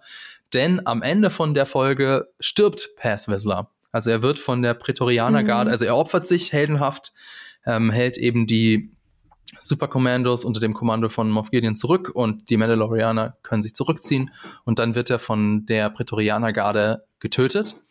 Und ich habe sehr viele Tweets gesehen, so, oh nein, wie könnt ihr? Mhm, ich Mein auch. Lie meine Lieblingsfigur. Und meine Reaktion war mehr so, hm, meh. ja, Und meine jetzt, auch. Ja, da, oh, danke schön, gut. Äh, ich ich, äh, ich finde es gut, Ich fühle mich voll ich- schlecht, aber ich war so dafür, dass wir diesen Charakter, also ich, ich fand es ein bisschen zu dramatisch dafür, dass ich oder ich das Gefühl hatte, ich kenne diesen Charakter nur sehr oberflächlich. Dankeschön, weil ich wollte Das nämlich jetzt den Figurentest von Mr. Plinkett mit dir machen. Oha. Ich weiß nicht, ob du den kennst. Ich weiß es auch ist, nicht. Ähm, aus äh, Mr. Plinkett kennt ihr bestimmt, das ist äh, von Red Letter Media eine Figur und der ist berühmt geworden durch den Verriss der Prequel-Serie und darin hat er den äh, Figurentest erfunden. Und Mhm. zwar geht er so: Beschreibe mir Paz Whistler, ohne Folgendes zu erwähnen: Sein Äußeres, nein. seine Fähigkeiten, wie wichtig er für den Plot ist oder seine Beziehungen. Okay, Lisa, go. Scheiße, ich wollte gerade sagen, dass, ähm, dass er einen Sohn hat. Warte, kannst du die vier Sachen nochmal sagen? Also Äußeres. Nicht, nicht sein Äußeres, nicht seine Fähigkeiten, nicht seine Relevanz für den Plot und nicht seine Beziehung. Es ist sehr, es ist sehr schwer. Ich, es ist ein bisschen, ich stoße dich jetzt hier so ein bisschen äh, auf die Bühne. Es tut mir leid, aber Also- deine Reaktion ist ja eigentlich genau das, worauf ich hinaus wollte. Er hat eigentlich keine erwähnenswerte Figur, Er lebt, oder? er lebt auf so einem Planeten, wo komische Dinosaurierviecher sind. Ja, Ähm. er ist halt so, er hat einen, einen sehr, sehr strengen Ehrenkodex. Also du erinnerst Ja. dich, wie er da dieses Mando-Schach spielt und dann eine eigene Regel, Regel aufstellt? Und Ja. ähm, wo er da, wo sie da in dieser Höhle sind und Mando fragt so, yo, könnt ihr uns helfen? Und er so, ja, wenn wir sind alle Mandalorianer, wir, wir machen das jetzt. Ja, aber ich meine, äh, unterscheidet er sich damit irgendwie großartig von den anderen Mandalorianern? Nö, das ist ja der- deren Vibe, so, ne? Ebenso, das also im. Prinzip ist es eigentlich komplett austauschbar und das ist eigentlich auch alles, was ich sagen wollte. Also er hat eigentlich keine große Figur und das Interessanteste an ihm ist der Fakt, dass er ein Kind hat. Ich weiß ja nicht, wie es dir ging, aber da habe ich mir gleich mehrere Fragen gestellt. Zum einen, Ja. wie funktioniert eigentlich Dating unter den Da- Kindern der das- Watch? Ne? Das habe ich mich auch gefragt, als wegen nämlich, weil ich mich Bo und äh, Mando so ein bisschen schippe und ich bin so, dürfen die, ist das, dürfen die das eigentlich? Also, weil Jedi Why dürfen ja not? zum Beispiel nicht daten. Naja, aber wie, also ich meine, offensichtlich dürfen sie es, da ja pa pa ähm, Pass Whistler ein Kind hat. Oder meinst du, er Aber hat das vorher gezeugt? Ja, also naja, oder halt, ähm, ich weiß halt nicht, ob die, also vielleicht ist es ja auch, na okay, es können ja nicht alle Kinder adoptiert sein. ah, Also, ähm, gut, das könnte natürlich sein, aber ich habe mir halt gleich gefragt, okay, wie geht das mit dem Daten? Also, ähm, ich meine, die dann ja ihren schon Helm irgendwie. abnehmen? Ja, genau, also es ist ja eigentlich schon voll progressiv. Es geht überhaupt nicht ums Äußere, sondern allein um den Charakter, ne? Weil Mhm. das Äußere ja, siehst du nicht, Ist wie oder? Blind Dating So ein eigentlich. bisschen, oder so, oh, ich find's voll, voll Oh, so sexy, eine- wie du den oh, so eine- Blaster hältst oder so. ne? Ich finde, ich finde, es sollte so eine Dating-Show geben, Mando Dating-Show, wo Ja. alle in so, an, alle in so geilen Mandalorianer-Outfits äh, sind, aber halt dann nicht ihr Gesicht sehen können, weil die halt, ähm, ja, die Helme aufhaben. Und dann am Ende können die so ihren Helm abnehmen. Ja, was mich zu meinem nächsten Punkt führt, es tut mir leid, dass ich das jetzt fragen muss, aber setzen die auch beim Sex ihren Helm nicht ab? Oh ja, nee. Also ich hab, ich offensichtlich hab, hatte er ja, sonst hätte Ja. er kein Kind. Aber Ja. ich meine, und, und das, das führt mich halt dann weiter. So, ich meine, wenn das so die Fragen sind, die ich mich stelle oder die ich, die ich interessant finde, zeigt halt Ja. wieder, dass er eigentlich kein echt interessanter Charakter ist. Und deswegen war auch meine Reaktion so, meh. Na? Aber ich habe, ich bin genau das gleiche, diesen ganzen Thought-Train gegangen und ich habe ja auch Gedanken drüber gemacht. Also, oh, das können uns Leute, vielleicht weiß man das ja irgendwie, vielleicht ist das irgendwo in der Lore und wir wissen es nicht, aber vielleicht wissen es andere. Also schreibt uns mal random, wenn ihr was über das Dating-Leben der Mandalorians. Ja, vielleicht gibt wisst. es irgendeinen Comic, den wir nicht gelesen haben. Ja, genau, genau. vielleicht. Ja, schreibt uns Fragen. gerne, ja, schreibt uns gerne unter sprich mit uns at jellyfish.com. Da sind wir sehr gespannt auf eure Meinung. Dann würde ich mal sagen, kommen wir zum, zum Staffelfinale. Also jetzt mhm. äh, letzte Spoilerwarnung. Wenn ihr das Staffelfinale noch nicht geschaut habt, dann seid ihr gewarnt. Jetzt reden wir darüber. Und jetzt können wir nämlich, wir haben uns alle die positiven Vibes fürs Ende aufgehoben. Ja, also wir waren ja, jetzt sehr schon. kritisch. Ist mir schon klar. Das ist auch unser Job. Aber jetzt geht's los. Ja, also ähm, The Return, also ich, als ich das geguckt hatte, hatte, hatte die Folge noch keinen deutschen Titel mhm. auf Disney Plus, also die Wiederkehr oder die Rückkehr, die, die Rückkehr wahrscheinlich heißt es wahrscheinlich. einfach. Also, ähm, und all das, was wir jetzt an der bisherigen Staffel kritisiert haben, also keine Dramatik, kein roter Faden, wir haben keinen Plan, worum es eigentlich geht oder worauf es eigentlich hinausläuft.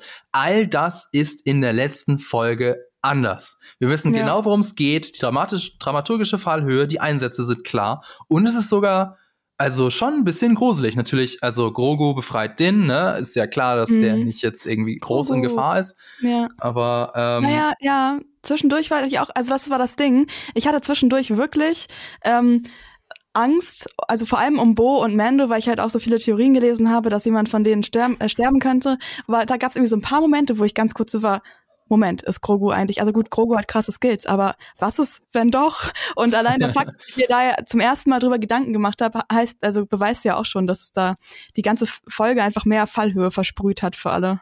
Ja, also ähm, was ich auch sehr cool fand, war so diese, diese Trennung zwischen Planet und ähm, Weltraum, also durch mhm. das, durch die atmosphärischen Interferenzen, dass die nicht mit ihrer Flotte kommunizieren können. Das war auch so ein Spannungsmoment, wo ich mir die ganze Zeit, ja. oh Gott, und jetzt. Aber jetzt, jetzt sie dürfen nicht mit der Flotte kommunizieren, können nicht mit der Flotte kommunizieren. Das ist wieder dein dein Ja, genau, genau, danke Ja, das war so, der bricht so durch die Wolkendecke und ich so, oh Gott, was, was, wenn die, wenn die Raumjäger jetzt schon vor ihm da sind und keine oder Ahnung, du, er bricht so, wird.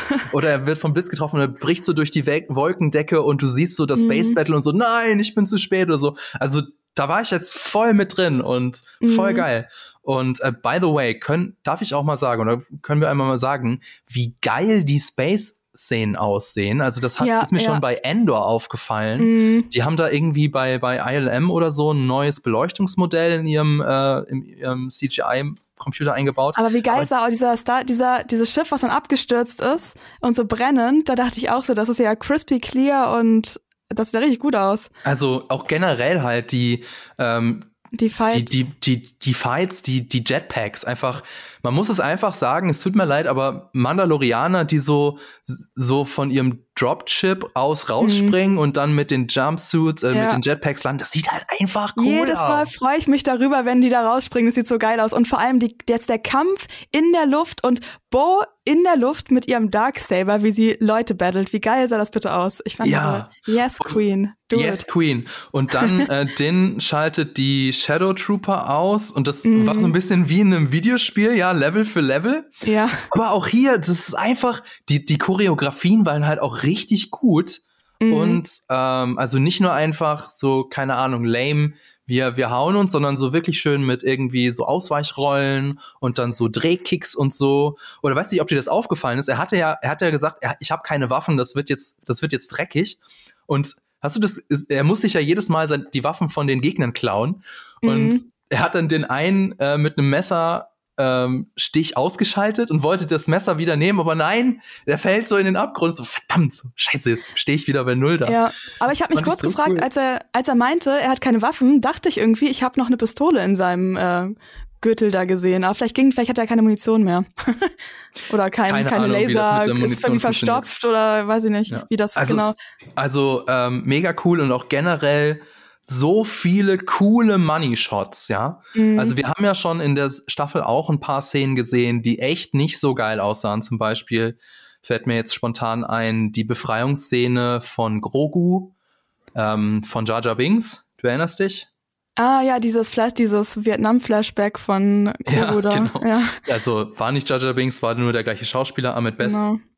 Aber da hast du halt ganz klar gesehen, okay, das ist irgendwie vor Greenscreen, das, das mhm. funktioniert nicht so wirklich. Aber das, jetzt weiß ich auch warum, sie haben sich alles fürs Ende aufgehoben. das ganze also Money da ist äh, da alles rausgehauen. Ja, aber ich finde auch, oh ja, die war wirklich toll, die Folge. Aber ich muss auch sagen, so am Ende, ähm, ich weiß nicht, ob wir da schon drüber reden, Okay, vielleicht müssen wir ein bisschen äh, strukturierter vorgehen. Aber ja. auf jeden Fall gab's, ähm, dann fangen wir vielleicht erst darüber an zu reden. Aber ich könnte über noch viel mehr Szenen äh, fangirlen, definitiv. Und ich dachte auch, nochmal zur Fallhöhe, ich weiß nicht, ähm, da wollen wir, glaube ich, gar nicht drüber reden, aber ich dachte noch bis zuletzt, dass noch sowas rauskommt, dass noch einer von den Mandalorianern äh, irgendwie ein Verräter ist. Und ja. zwar dachte ich die ganze Zeit, dass, also en am Ende dachte ich erst, als ähm, Ex-Wolf hochging wieder zum Schiff, dass er jetzt irgendwie das Schiff nimmt und abhaut oder so. Oder halt ja. von oben runterkommt mit irgendwie da irgendwie raufballert. Und ich dachte die ganze Zeit während der Staffel, ich war ein bisschen verwirrt, warum The Armorer auf einmal so viel Screentime hatte. Ja. Und ich weiß, eigentlich gibt es keinen Sinn, weil in den ersten beiden Folgen war sie ja auch noch so, ich glaube, sie hat ja dann auch irgendwie eine Rüstung, oder sie war, hat ja, war ja immer sehr supportive auf jeden Fall ähm, bei Mando. Also sie oder hat ihn, glaube ich, auch so ein bisschen verteidigt, glaube ich, vor den anderen Mandalorianern. Also eigentlich war ich so, hm, aber jetzt, irgendwie, irgendwie hatte ich so ein bisschen sketchy Vibes von ihr und ich hatte irgendwie gedacht, dass ja. sie, dass am Ende noch sowas kommt, dass sie da irgendwie, weiß ich nicht, äh, Gideon irgendwie Intel gegeben hat oder sowas. Ähm. Zum Beispiel, ähm, also das haben, ja, du, du hast vollkommen recht, es gibt so viele Theorievideos auf YouTube, die jetzt alle hinfällig sind. Weil, mhm. zum Beispiel, erinnerst du dich, also zum Beispiel in der allerersten Staffel, da ähm, erledigt sie ja nur mit ihren Schmiedewerkzeugen so ein ganzes Squad von den äh, Sturmtruppen, ne? Also da, ja, das hat schon gezeigt, einfach durch das Storytelling, da steckt mehr dahinter. Und mhm. jetzt in mhm. der zweiten Staffel, wenn du dich erinnerst, schleicht sie sich von hinten an die Piraten an und schaltet diese von hinten heimtückisch einen nach den anderen aus. Das ist ja eigentlich auch Storytelling, hey, Vorsicht, ja, die kann dir auch in den Rücken fallen. Ne? Ja, ja. Und deswegen habe ich da voll mit gerechnet, aber es kam nichts. Es gab zum Beispiel auch einige, die gesagt haben, hey, der Helm von Moff Gideon, der sieht genauso aus wie der Helm von äh, der äh, Schmieden mit den, mit den Hörnern. Ne? Mhm. Also, aber offensichtlich nicht. Also, naja. Ja, das, also ich war echt, also das war aber auf jeden Fall auch noch ein Element, was mir zusätzlichen Stress bereitet hat in der letzten Folge, dass da noch irgendwas kommen könnte ja. oder dass, keine Ahnung, ähm, weiß ich nicht, Bo gerade Mando rettet und dann kommt von hinten The Armorer und fuckt irgendwas ab und aber das ist ja alles nicht passiert, aber dafür sind ja noch andere stressige Dinge passiert. Ich weiß nicht, worüber wir zuerst ähm, reden wollen, aus was so dass die größten Takeaways sind. Ähm, ich würde einfach chronologisch gehen, oder? Also mhm. Also zum einen ähm, kein Darksaber mehr. Ja, kein ähm, mehr. Das ist mir aufgefallen. Also der wird ja von ähm, Moff Gideon kaputt gemacht. Wie? Also da muss ich aber kurz fragen, das weiß mich ja. wirklich nicht. Der Darksaber ist doch auch aus Beskar, oder nicht? Äh, ist der, warum kann man den auf einmal, kann Moff ist Gideon der aus Beskar? Also ist es, also ein Darksaber ist im Prinzip ein, ein Lichtschwert. Hast du ja schon der, gesagt, ne? Ja, aber der dachte, der hat so Beskar-Elemente. Warum denke ich das? Weiß ich ähm, nicht. Ich meine, es ergibt schon irgendwie Sinn, weil es ein Mandalorian-Lichtschwert ist, aber genau, es kann ja, ja, trotzdem sein, dass du Beskar irgendwie, dass das vielleicht Schüsse abhält, aber dass du es biegen kannst. Aber ähm, The Darksaber, also der Darksaber, das dunkle Schwert, das hat einen Kyber-Kristall mhm. innen drin und der ist ja offensichtlich jetzt kaputt. Ja. Und ähm, Jetzt ist so die Frage, was habe ich so, okay, ist, ist das jetzt Ende Gelände? Weil eigentlich ist es ja, also ich meine, Disney ist bekannt dafür, halt äh, gerne Merchandise zu betreiben und Darksaber ist eigentlich zu cool, um es äh, jetzt kaputt zu machen. Aber Tja. eigentlich brauchst du einen Kyber-Kristall und das Wissen hatten eigentlich nur die Jedi. Und ähm, wir wissen ja auch, Ilum, also der Planet, das weiß man aus mhm. Clone Wars, auf dem die Jedi äh, immer hingehen mussten und sich ihren eigenen Kyber-Kristall holen ähm, mussten, mhm. der wird gerade vom Imperium umgebaut in die Starkiller Base. Insofern mm, wird schwierig, ja. einen neuen Darksaber zu bauen. Ich habe gerade überlegt, ähm, so witzige Mini-Theorie am Rande, dass ähm, wie viel äh, Grogu schon über so Lichtschwerter bauen und sowas alles gelernt hat in seiner Mini-Jedi-Ausbildung von Luke. Weil Grogu ist ja im, also der Darksaber ist ja im Prinzip wie so eine Mischung aus Jedi und Mandalorianer Handwerk. Das kann man ja vielleicht so sagen. Ja. Und ähm, Grogu ist ja eine Mischung aus, so ein bisschen aus Jedi und Mandalorianern auch. Also es ja. passt irgendwie so zusammen, dass Grogo vielleicht irgendwas machen könnte. Ja. Aber ich habe für Grogo auch noch eine andere Theorie, aber. Okay, kommen wir vielleicht gleich zu. Genau. Dabei jetzt ist mir aber auch gleich eingefallen, ich glaube, ein, ein Lichtschwert zu bauen ist gar nicht so schwer, weil Ezra Stimmt. Miller hat das ja. in Star Wars Rebels relativ einfach hinbekommen und der, der hatte, hatte eigentlich keine Ahnung. keine Ahnung, also ein 15-Jähriger, ja. Aber ich glaube, ja, das aber der hat ein geiles Lichtschwert. Sorry, dass wir, wir sind nur am Fangirlen und rumschreien gefühlt. Aber das Licht ist ein richtig geiles Lichtschwert. Ich liebe es, dass es ein Blaster und ein Lichtschwert ist. Anyway. Aber ja. das verbindet eigentlich oder das unterstützt auch meine, mein Argument, denn das Wichtigste ist, dass er den Kyberkristall gefunden hat. Mhm. Und nun, Stimmt. wenn sie nicht in irgendeinem verlorenen Jedi-Tempel einen Kyberkristall finden, dann wird's schwierig. Ähm, mhm. Ähm, chronologisch würde ich jetzt einfach weitermachen. Moff Gideon, was meinst du? Tot oder nicht tot?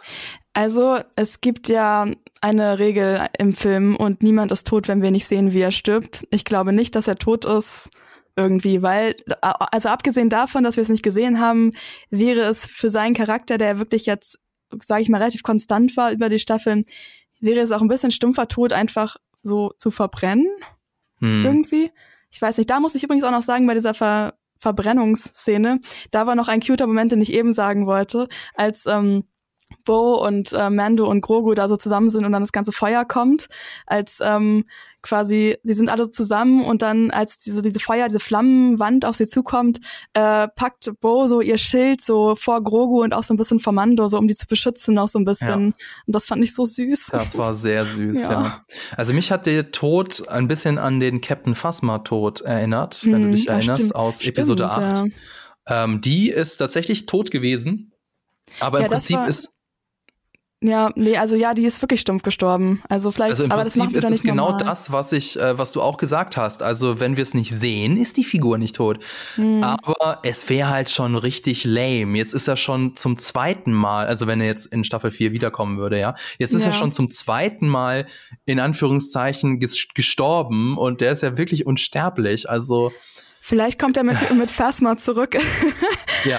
Das nee, aber witzig. Justice for Phasma, also das war wirklich ja. auch so ein anderer Charakter, wo ich so bin, so, oh nein, was habt ihr damit gemacht? Aber ähm, ja, ich, also vielleicht kommt er mit jemand anderem zurück in der nächsten Staffel. Ah, okay. aber, ähm, ja. Ich ja, glaub, chronologisch. Du, du glaubst auch nicht, dass er tot ist, aber, oder? Oder doch? Also ich meine, es es ist Science Fantasy, also vielleicht ist er in irgendeine Spalte gefallen oder keine Ahnung, seine Rüstung hatte irgendwie eine Spezialsonderfunktion gegen Feuer. Who knows? Somehow ich Moff Gideon ist äh, zurück. ja, nee, also ich meine, eigentlich ist es schon eine Situation, wo du sagen würdest, äh, da bist du tot, war.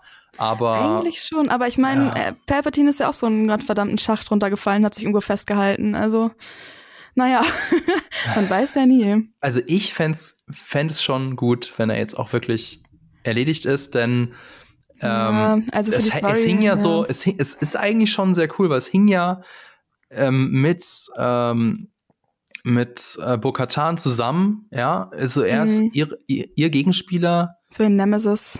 Ihre ne Nemesis gewesen und sie hat ihn besiegt und sie haben ihren Planeten befreit. Insofern würde das eigentlich schon Ihre irgendwie rund. Sinn ergeben, dass er jetzt tot ist. Aber well. Aber es gab ja auch keinen richtigen so, also ich weiß es nicht mehr, ich habe die Folge nur einmal geschaut. Gab es denn so einen dramatischen Endshot von ihm? Ich habe das Gefühl, ist wirklich einfach im Hintergrund irgendwo ins Feuer gefallen. Ja, das ist mir auch aufgefallen. Also es gab es gab es definitiv nicht. Also es gab keinen nee, ne? keinen verzweifelten Augenkontakt. Wobei er hat seinen Helm nicht aufgehabt, ne? Nee. Ja. Oder? Wird schon, das tut schon weh, glaube ich, wenn du. Mm, er wird so, ah, vielleicht wird ihm eine Rüstung gebaut und äh, dann ist er so noch Darth Vaderiger. Ja. Naja, wir werden, aber ich, ja, ich finde, wie gesagt, ich finde es verdächtig, dass er, dass wir es nicht so richtig gesehen haben, aber storytechnisch wäre es eigentlich, gebe ich dir recht, irgendwie auch mal gut, so mit ihm und sterben. Ja, es reicht, es reicht, finde ich. So, müssen, lasst ja. euch mal was Neues einfallen. Genau. So. Dann ähm, Din Grogu, oder? Oh, ja, ja, also Din Grogu wird äh, offiziell von Din Djarin adoptiert. Jetzt wissen wir auch, Din ist sein Nachname, oder? Also Jaren ist sein Vorname, so wie im, im ja, asiatischen Raum. Das, äh, das scheint so, weil, äh, und jetzt habe ich mich auch dran gedacht, weil also teilweise, zum Beispiel Bo nennt ihn ja auch ganz oft Din, aber gut, man, es gibt, man hat ja auch immer diesen einen Freund in der Freundinnengruppe, den man mit dem Nachnamen nennt, irgendwie. Also vielleicht ist es auch einfach so das Ding von denen. Hm. Oder mhm. andersrum gesagt, vielleicht ist es so das Din, das, das Din von ihm. das Ding von den Children of the Watch, dass sie da die Namenskonvention einfach durcheinander werfen. Aber ich weiß es nicht. Also ähm, sehr cool und das ist jetzt der neue Story Arc. Also Story Arc 1 war, sie müssen zusammenfinden. Story Arc 2 mhm. war, ähm, ich muss ihn retten. Und Story Arc 3 ist jetzt ähm, so die Emanzipierung oder zumindestens so dieses so Grogu nähert sich einer gleichberechtigten Figur an, nähert sich einer eigenständigen Figur an, was ich ja ziemlich cool finde. Ja, ich muss sagen, ähm, ich bin mal gespannt, wie das wird, weil ähm, Grogu war irgendwie bei der Staffel am Anfang so verhältnismäßig aktiv auf einmal, aber dann war er irgendwie so fünf Folgen lang wurde er so ein bisschen gesidelined und war wieder so zurück zu ich bin süß und mach süße Sachen. Und jetzt am Ende hat er ja quasi dann mit ähm, mit Mando dann zusammengearbeitet und so. Und jetzt, aber wenn er jetzt der Apprentice ist offiziell, dann ähm, müssten wir ihn ja eigentlich auch wieder mehr sehen, wie er auch ein bisschen relevanter wieder für die Geschichte ist. Und ich frage mich, ob wir wieder so ein bisschen mehr dieses klassische Bounty Hunting kriegen. Also wir haben ja am Ende gesehen, dass jetzt Mando quasi ein bisschen freelancen will ja. bei ähm, beim äh, beim hier bei der Republik. Carson ähm, Tiva heißt der Typ. Ah, okay. Captain Tiva. Genau, bei ihm irgendwie. Und ähm, ja, ob es dann wieder so ein bisschen, also ich kann, ich, es wird natürlich jetzt eigentlich nicht wieder zurückgehen können zu diesem Adventure Monster of the Week Ding, aber ob mir wieder so ein bisschen mehr, ob dann wieder, weil ja eben sozusagen Mando ihm an seine Profession ja auch näher bringen will, ob es dann wieder so ein bisschen mehr in diese Western-Richtung geht, mhm. aber es mhm. würde eigentlich nicht zu anderen Sachen passen, die sich im Mandoverse entwickeln. Aber vielleicht dann wiederum, oder sag, was du sagen wolltest? Nee, ich wollte jetzt sagen, das ist doch jetzt genau der gute Übergang zu, äh, was erwarten wir für Staffel 4. Also, wie du schon gesagt hast, im, es mhm. hat so ein typisches Ende gut, alles gut ähm, Ende gehabt mit dem Iris ja. Out heißt das, der Effekt. Den wusste ich auch mhm. nicht, wie man den nennt. Und, und Mando hat jetzt eine eigene Terrasse. Ja. das mir wo aufgefallen. Er die Frösche quälen kann, ja. Ja, genau. Also, was erwarten wir für Staffel 4? Ähm, es ist noch, es, also ich glaube, es gibt noch kein grünes Licht, das berühmte grüne Licht, ne, für die vierte Staffel. Aber, Aber John Favreau ja hat bereits gesagt, dass die Drehbücher wohl schon fertig seien für Staffel 4. Also mhm. es würde mich schon arg wundern, wenn es keine vierte Staffel geben würde. Ja, das ist super seltsam. Ja, super seltsam. Und sie halten sich jetzt definitiv, sag ich mal, die Tür offen für mhm. eine Rückkehr zum alten Format Planet of the Week und dann kann das im Prinzip auch bis in alle Ewigkeit weitergehen.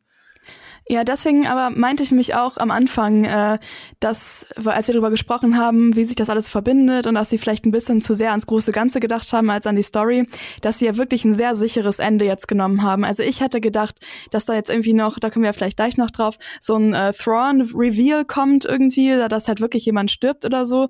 Aber da haben sie jetzt ein wirklich sehr, so eine gute Plattform, worauf sie in diverse Richtungen theoretisch aufbauen können, äh, so sich als Ende geschaffen. Ja, ich habe auch also extra alles angeguckt. Äh, die, die Credits werden auf Disney Plus ja öfter weggeskippt, aber mhm. ähm, ich nee, habe auch auf keine, eine Post-Credits-Szene gewartet. Gab keine Avengers-Liga, die angekündigt wurde. Nee. Leider ist äh, nee. Mhm, ja, da, ja, also ich bin mal gespannt. Also was ich mich als erstes gefragt habe, ist, ähm, also es ist jetzt eigentlich gar nicht so das Spannendste, aber ich habe kurz überlegt, ob es jetzt eine Relevanz hat, dass es den Darksaber nicht mehr gibt. Also ich weiß, dass die Children of the Watch, glaube ich, gar nicht der Mythologie folgen überhaupt, aber so einige ja schon. Aber anscheinend ist ja Bo, äh, Bo trotzdem jetzt offiziell ähm, so quasi Chefin des Ganzen. ähm, also wahrscheinlich war es dann irgendwie doch e egal, ob man den Darksaber hat oder nicht. Hm. Ähm, ja, weiß nicht. Also sie hatte ihn ja, insofern. Ähm, er ist nur leider kaputt sich, gegangen. Ja gut, ähm, aber ich meine, sie hat ja das erreicht, was sie wollte. Insofern ja, das passt stimmt. das schon. Ich dachte nur, weil das ja vorher immer so das Ding war, aber ich glaube auch ja. nicht, das, ist, das wurde jetzt, glaube ich, so ein bisschen vernachlässigt, um sich auf andere Sachen zu konzentrieren. Ja, und jetzt ist so die Frage, wie geht's jetzt also weiter? Also wir wissen es natürlich nicht, aber wir mhm. wissen, dass äh, Mando jetzt im Outer Rim abhängt um als äh, Freelancer für die neue Republik ja. zu arbeiten. Und ähm, wir wissen ja schon, wie es quasi äh, mit dem Universum weitergeht. Also wir das wissen stimmt. ja, dass die ähm, neue Ordnung, die First Order am Horizont wartet. Mhm. Und die hocken in, nicht im Outer Rim, sondern in der unbekannten Region, den Unknown Regions. Die sind westlich von dem Outer Rim, glaube ich, wenn ich die Karte das richtig habe. Das weiß ich ehrlich gestanden nicht. Und jetzt ist natürlich so die Frage, okay, wie geht's jetzt weiter? Ähm, also wer, werden sie jetzt da in der nächsten Staffel dann so ein bisschen da die, die Storyfäden einfügen, dass sich das vielleicht ein bisschen schöner in die Sequel-Trilogie einfügt, weil da war ja, das war ja auch einer meiner Kritikpunkte, dass auf einmal da so eine, so das Imperium 2.0 auftaucht und wir haben keine Ahnung, woher die kommen. Vielleicht bauen sie da, knüpfen sie da an und bauen die First Order ein bisschen mehr auf, wer weiß. Oder, was ich mir auch noch notiert habe, vielleicht spielt es ja jetzt mit den anderen Serien von Dave Filoni mhm. zusammen. Wir haben da zum einen eben Ahsoka, das kommt, äh, die kommt am August 2023 raus. Äh, Realserie um die beliebte Figur aus Clone Wars und die haben wir ja auch schon in The Mandalorian gesehen. Und dann gibt es ja noch eine neue Serie, Skeleton Crew. Wissen wir noch nicht, noch nicht genau, aber wahrscheinlich Sommer oder Herbst 2023. Und mhm. ähm, soll ich dir ein paar Gerüchte erzählen? Und zwar. Mach, ja, mach mal. Äh, und dann kann ich sagen, ob ich auch diese Gerüchte mir schon selbst ah, gerüchtet okay. habe. Also pass auf, es, es gibt äh, eine, eine Gerüchteküche und zwar Jason Ward von Making Star Wars. Äh, der hat wohl erfahren, dass in Ahsoka jetzt halte ich fest, eine ganz neue Galaxis eingeführt werden soll. Also okay. Thrawn ist nicht einfach nur an, an den Rand unserer Galaxis geflohen, sondern darüber hinaus in eine ganz neue Galaxis, Was? in der das Imperium keine Rolle spielt, in der die Macht auch keine Rolle spielt, beziehungsweise in der es eine andere Form der Macht gibt. Und ähm, das Besondere eben an der neuen Galaxis, ich habe es schon gesagt, dorthin soll sich der imperiale Großadmiral Thrawn zurückgezogen haben. Mhm. Und mit einer neuen Armee könnte er dann in die uns bekannte Galaxis einfallen. Also, und das ist so, also das ist nur ein Gerücht, das ist noch gar ja. nichts Bestätigtes, aber das könnte der neue große äh, Story Arc werden. Also ich glaube definitiv, dass äh, Thrawn, oder wir wissen ja, dass Thrawn auftauchen wird, aber ähm, oh, ich habe noch gar nicht drüber nachgedacht, es wäre schon eigentlich gar nicht so unsmart, sich auf, aus einer anderen Galaxie eine, eine Flotte quasi zu holen oder eine Armee zu holen. Wobei ich gerade überlegt habe, wie man das dann so anstellt. Kommt man so eine neue Galax Galaxie und ist so, hey, ich bin so dieser Dude und ähm, Ihr kennt mich ja, nicht, aber pass genau, mal auf. Folgt mir mal so, ich, hier sind ein paar Snacks. Nein, keine Ahnung. Ich weiß, wie, wie stellt man das dann so an? Ich habe ehrlich gesagt auch noch gar nicht so häufig drüber nachgedacht, ähm, was wohl in den anderen, anderen Galaxien ist. Gibt es da sowas wie sowas, was so ein Äquivalent zu der Macht ist oder irgendwelche neuen, viel stärkeren Wesen oder so? Mhm. Oder da muss es dann ja auch eine bestehende Ordnung vielleicht geben. Ja. Eigentlich. Also mhm. es gab ja in Legends, gab es ja die Yuuzhan Wong. Das war so eine mhm, außergalaktische Spezies, die äh, dann 25 Jahre nach der Schlacht von Yavin die Galaxis überfallen haben. Ah, Vielleicht, das, der, der, hm, das, ich kann mich, kann mich dran erinnern. Vielleicht ja. werden die, aber eigentlich sind Legends doch ähm, nicht mehr Canon, deswegen sind sie Nö, ja Legends. aber ich meine, Thrawn war auch Legends und ja, jetzt stimmt. ist er Kanon. Insofern, ähm, also sie hm. bedienen sich ja da gerne. Ja, also was glaubst du? Äh, wie, wie, wie geht's weiter? Was war deine Theorie noch? Ähm, also ja, wie gesagt, ähm, Thrawn, ich finde die Theorie eigentlich ganz cool mit ähm, Armee aus einer anderen Galaxis, weil irgendwie das würde mehr Sinn, also das wäre auf jeden Fall spannend, wenn dann so quasi so eine, ja, ne, also nicht nur er zurückkommt, sondern auch eine völlig, na, wo, wie, wie verbindet man das dann? Ich muss, ich muss gerade, ich denke, während ich das aufnehme und rede gerade drüber nach.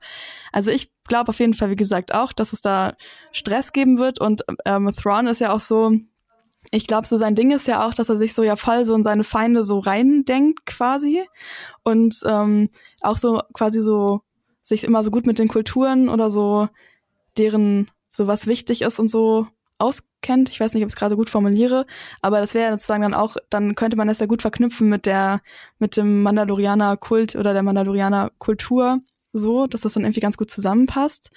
Ähm, außerdem haben wir jetzt ja auch ähm, in äh, dem Ahsoka-Trailer super viele Leute aus Rebels gesehen.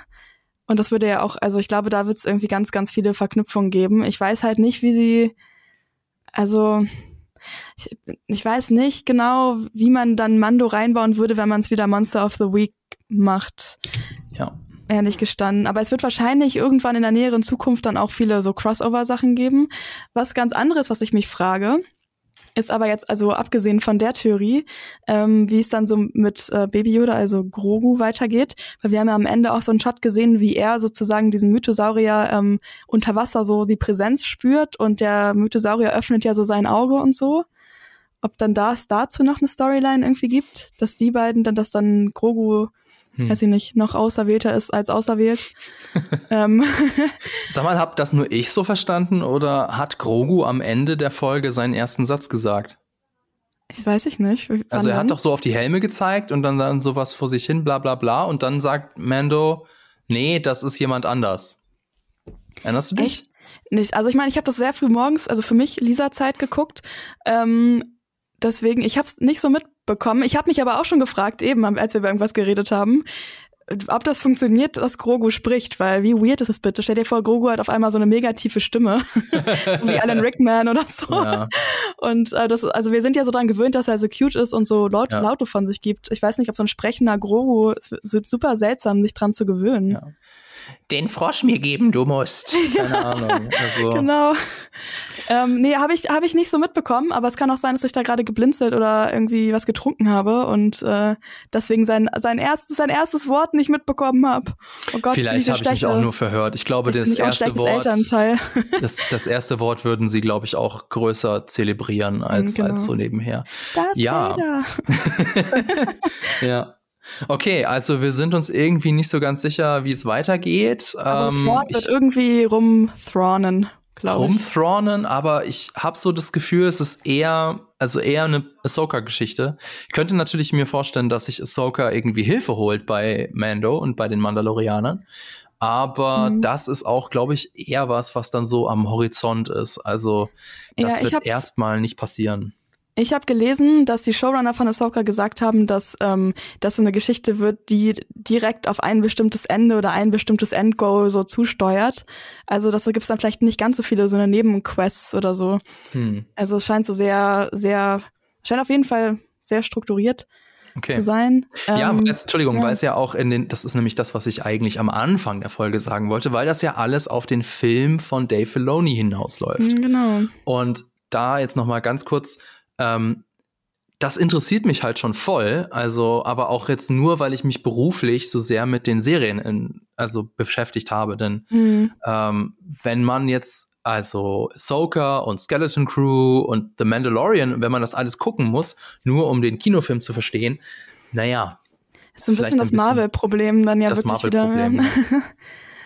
Tja, oh, irgendwas wollte ich gerade noch sagen. Ich weiß aber nicht mehr was. Mist. Können wir dann rausschneiden. Ja. dann äh, ja, also ich bin nämlich dann auch schon jetzt am Ende. Also beziehungsweise ich könnte jetzt noch fragen, was meinst du? Freust du dich auf äh, Staffel 4, The Mandalorian?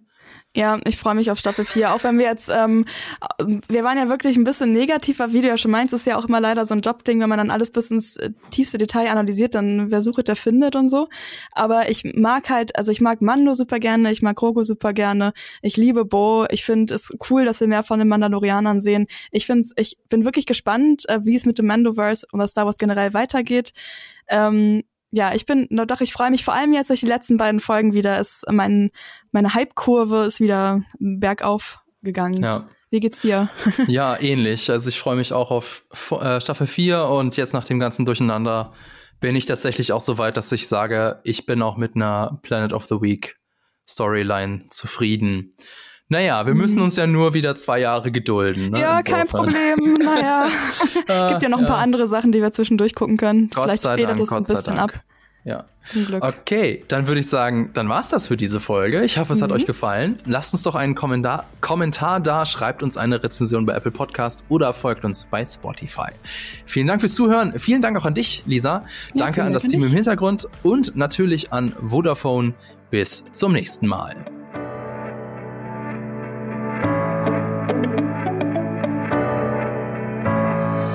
Diese Folge wurde dir präsentiert von Vodafone und den günstigen Frühjahrangeboten. Die Quadrataugen ist ein Podcast, der im Auftrag von Vodafone von Jellyfish Germany produziert wird.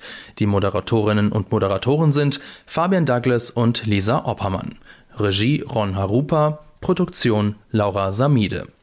Und wenn ihr jetzt noch nicht genug habt, dann schaut auf unseren YouTube-Kanal GigaTV Mag vorbei oder auf unserer Webseite. Die Links dazu findet ihr in den Show Notes.